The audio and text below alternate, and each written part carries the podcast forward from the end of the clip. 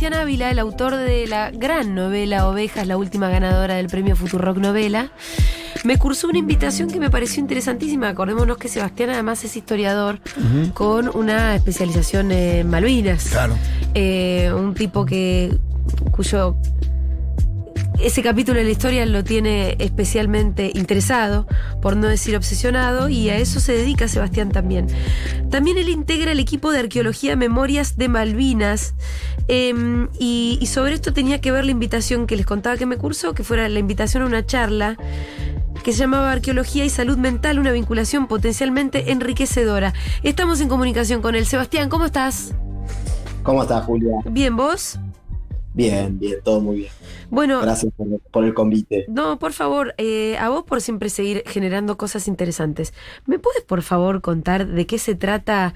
em, sobre todo, bueno, el proyecto, más que la charla, ¿qué tiene que ver la arqueología y la salud mental?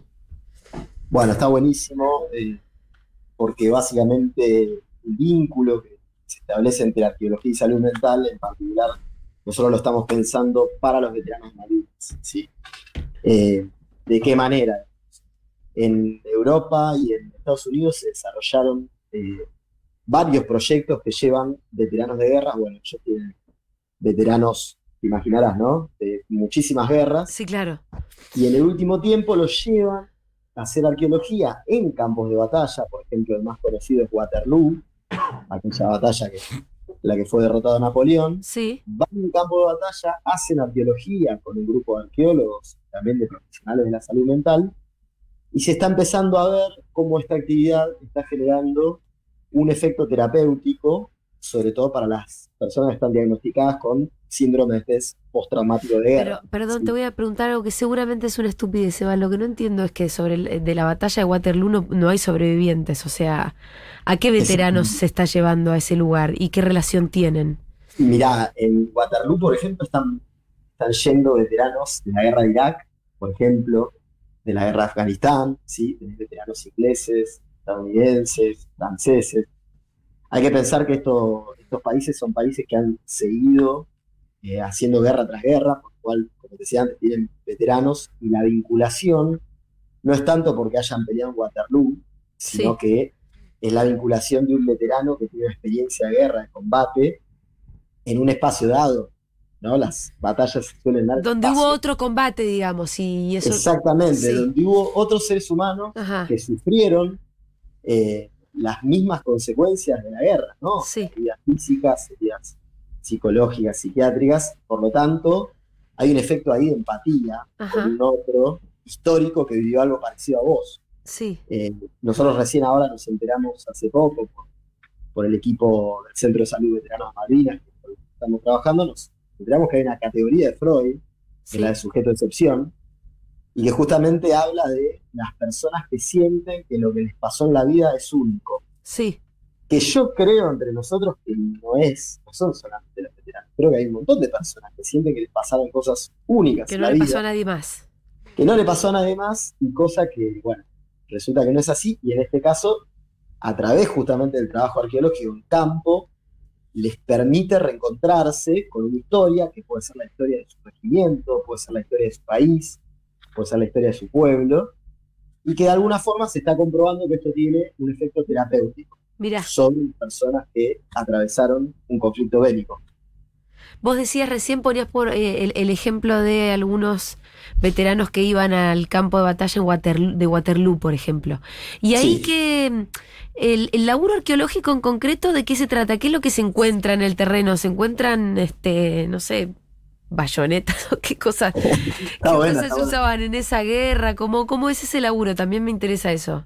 Mirá, el trabajo arqueológico bueno, tiene diferentes etapas, digamos, ¿no? Hay una primera que es la prospección, que es básicamente caminar los campos de batalla, lo que se llaman las, las famosas transectas, que son básicamente caminar una cantidad de metros X con detectores de metales, por ejemplo, Sí, buscando eh, rastros que hayan quedado materiales en las batallas, y en base a, lo- a los resultados de esos hallazgos, se empiezan a trazar lo que se llaman las famosas cuadrículas, que Ajá. seguramente lo visto en alguna película de Indiana Jones. estoy Sí, que total. Jones. Sí, cuando buscan el arca de la alianza. Exactamente. están que ahí ponen como, co- como cordelitos, ¿no? Sí. Exactamente, ponen eh, exactamente hilo que va, digamos, o tanzas que delimitan un Sí. espacio, y ahí se trabaja con un pincelito, ¿sí? Sí. de a poco cuando se encuentra algún artefacto, y se lo va, de alguna forma, quitándole los restos materiales del terreno, y bueno, después lo que se hace con eso ya es otra dimensión, Sí. porque eso va a laboratorios, se Y a los ex veteranos se los invita a hacer este trabajo de Indiana Jones, digamos. Bueno, A si que lo querés ellos- de esta forma así, lo único que te pongo como nota al pie es que Indiana Jones en realidad es un saqueador de pueblos. Si uno resume las películas de Indiana Jones, anda saqueando a los distintos pueblos. Pero ¿no? Eso no porque, porque va, va ilegalmente a No, hacer en general, en general lo que lo hace héroe Indiana Jones, eh, ¿qué tal Seba Cafito? Es, ¿Cómo andas, es esto de de, Indiana Jones. no, es esto de, vos tenés eh, tipos privados que quieren ir a saquear tumbas, e Indiana Jones se quiere, quiere ir y esto corresponde, esto debería estar en un museo, dice, y es como, eso donde Es raro, es raro, porque después fíjate que en las películas no siempre sus cosas también en museos. Sí, y sí, sí, obvio. Bueno, Yo lo, lo dejo ahí en. está siendo cuestionado Indiana Jones acá en la No, mesa de está muy bien. Pero digo, eso es lo que usan para. bien. Eso es lo que usan para justificarlo, como que el otro lo quiere para beneficio propio o para tener algún poder, porque siempre hay una cosa medio sobrenatural, y este dice, no, pertenece a un museo, que bueno. Sí, ¿A qué museo, ¿Por qué? Claro. Pero está bueno igual el ejemplo porque de hecho la arqueología está muy ligada al ámbito militar. De hecho, en Inglaterra los primeros arqueólogos eran militares y por lo tanto está muy ligada al Estado. Ah, mirá. Entonces también eh, hay palabras comunes. Por ejemplo, los arqueólogos hablan de campañas. Cuando van a hacer una investigación al campo se llama campaña. Hablan de logística. Y Sí. son todas palabras que vienen del ámbito militar Mirá. y que también para los veteranos, para los que estuvieron alguna vez en una guerra, es un idioma común, no Claro. tanto para nosotros, pero la- para los veteranos sí. Entonces, esto hoy lo hablamos con, con Martín Burdío, que es, el- es un veterano de Malvinas que en algún momento les recomiendo que lo entrevisten porque es alucinante su historia, porque es el actual presidente del Centro de Salud que tiene las Fuerzas Armadas para los veteranos, y él es veterano. sí. Es más, el Centro de Salud sirvió gracias a su lucha. Bueno, ¿sí? y, y ese laburo ahora en qué territorio se está, se está haciendo con los veteranos de, de Malvinas? Bien, nosotros el día viernes vamos a hacer el lanzamiento. Sí, Proyecto, por ahora proyecto, programa. La idea es llevarlos a campos de batalla del siglo XIX en Argentina. Estoy Ah. hablando de la vuelta de obligado, con Sí. Zidane, me imagino. Vuelta de obligado, las cadenas, encontrar Sí. las cadenas en plena pandemia. Bueno, vuelta de obligado sería uno de los campos de batalla. Después tenemos Cepeda, Pavón, La Verde. Hay una serie de campos de batalla del siglo, eh, que se dieron batalla del siglo XIX que se investigan actualmente a través de la arqueología. te iba a preguntar Sí. eso. ¿Es como que son lugares que están en investigación actualmente donde se pueden seguir encontrando cosas? Mirá, en 2020 se encontraron las famosas cadenas Sí, total, total. de la batalla de la vuelta obligado y es un proyecto que lleva, si no me equivoco, 25 años de, de trabajo, ¿no? La arqueología tiene esto de que es muy metódica, de que tiene mucho cuidado con, con lo que se encuentra, entonces eso lleva años encontrar exactamente el lugar. Eh, piensen que en el siglo XIX no había GPS, no había No, no, digo, no. no, peleaban en un lugar y ponían una marquita ahí. Es difícil encontrar los sitios. Entonces, la idea es que puedan acceder a estos lugares donde muchas veces, les vuelvo a repetir, tuvieron personas que tuvieron experiencias similares de espera, de una espera ansiosa, de una espera tensa, sabiendo que te van a, te van a bombardear, te van a disparar, que vas a estar en inferioridad tecnológica, como fue la vuelta obligado. Hay un montón de aspectos Sí. que se vinculan con la experiencia de los veteranos y la idea es que vayan, en principio, obviamente, estamos hablando de a también aprender, porque obviamente esto conlleva una práctica que hay que aprenderla, eh, y, y básicamente estamos pensando en una actividad linda, una actividad divertida, Sí. una actividad que, que les permita eh, ir en grupo, que les permita tener una, Y- y- una actividad social. Entiendo que además terapéutica, por lo que estás Sí. diciendo.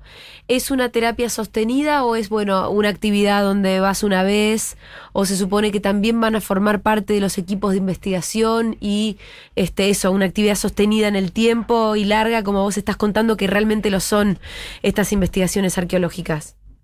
Mira, las campañas en general eh, son movimientos de personas, arqueólogos, historiadores, antropólogos, que llevan a veces, pueden llevar dos meses o pueden llevar menos tiempo. En este caso, eh, acordémonos, cuando hablamos de veteranos, estamos hablando ya de personas que tienen más de 60 años. por lo cual eh, estamos pensando en un principio que se acerquen a compartir estas actividades al aire libre, con esto que decíamos, ¿no? El foco en una misión, el placer del hallazgo, etcétera, en un determinado tiempo. Estamos pensando quizás jornadas de 3, 4 días, 5 días, y en un principio. Pero como decís vos, quizás en una de esas alguno... Se extienda. No, y alguno quizás descubra sus ganas de Sí. formar un equipo y de sumarse. Esto recién empieza, digamos, ¿no? Nosotros lo estamos lanzando, recién empieza y vamos a ver con el correr de la experiencia, a ver qué, en, qué, en qué termina, ¿no? Eh, eh, perdóname que te pregunte, ¿qué quiere decir BGM? Ah, muy bien. Mira, eso sinceramente es un tropiezo de... Porque en el flyer dice BGM, Arqueología de Sí, Salud sí. Mental, la verdad que yo no sé qué es. No, sabes que mucha gente me lo preguntó y Ah. es un tropiezo de la edición del flyer. Sí. es veterano de la guerra de Malvinas. Ah, bueno, tienen que tener todo, no. sí, no se no, pueden sabes que asumir el- las siglas. eh, estamos tan acostumbrados, es un problema también de este canal, Sí, que De estar en el micromundo. Exactamente. Eh, pero bueno, estamos rompiendo el cascarón también, Sí. es importante, ¿no? Los que trabajamos en ciencias sociales, vamos a ser sinceros, muchas veces nos dedicamos a escribir papers o a dar ponencias que las escuchan 10, 15, 20 o 30 personas. Estamos pensando también romper el cascarón de la Claro. academia, que a veces se encierra mucho en sí misma, y esta actividad, toda la actividad en sí, es esto, es la apuesta a brindar herramientas de las ciencias sociales para ver si podemos lograr ayudar al veterano Malvinas, digamos, ¿no? Que Sí. parece ambicioso, pero creo que no está mal pensarlo. Bueno, me parece recontra interesante el planteo eh, y toda esta historia que contás que además se está desarrollando en el mundo, esta vinculación entre arqueología y salud mental y llevarla a nuestros veteranos de la guerra de Malvinas. Así que del otro lado, quienes estén interesados porque son arqueólogos o porque les interesa Malvinas o les está interesando esta charla, la invitación entiendo que es eh, abierta el viernes. Exactamente, viernes eh, 20, este viernes a las 18.30, en la Biblioteca del Congreso, que es Alcina 1835, en el Auditorio Leonardo Fabio, que dicho sea de paso, justo en la biblioteca también hay una muestra de objetos de- también de los veteranos Malvinas, así que va a ser un, un poco una, una combinación. Y sí, la charla es abierta, es una charla abierta a la comunidad, por lo tanto no vamos a estar hablando con estas palabras raras, Sí. acrónimos que nadie entiende, está pensado para, para, para todas las personas que les interese, quizás alguien que conozca un veterano, que se anime a invitarlo, quizás un familiar. Está buenísimo que- Eh, tal vez es, es- es invitarlo a una nueva terapia que nunca se había imaginado. Seba, te Sí. mandamos un abrazo enorme. Gracias, gracias, gracias Julia, Fito. Dale. Era Sebastián Ávila, integrante del equipo de arqueología Memorias de Malvinas y además el autor del último premio Futurock novela Ovejas. Ya venimos.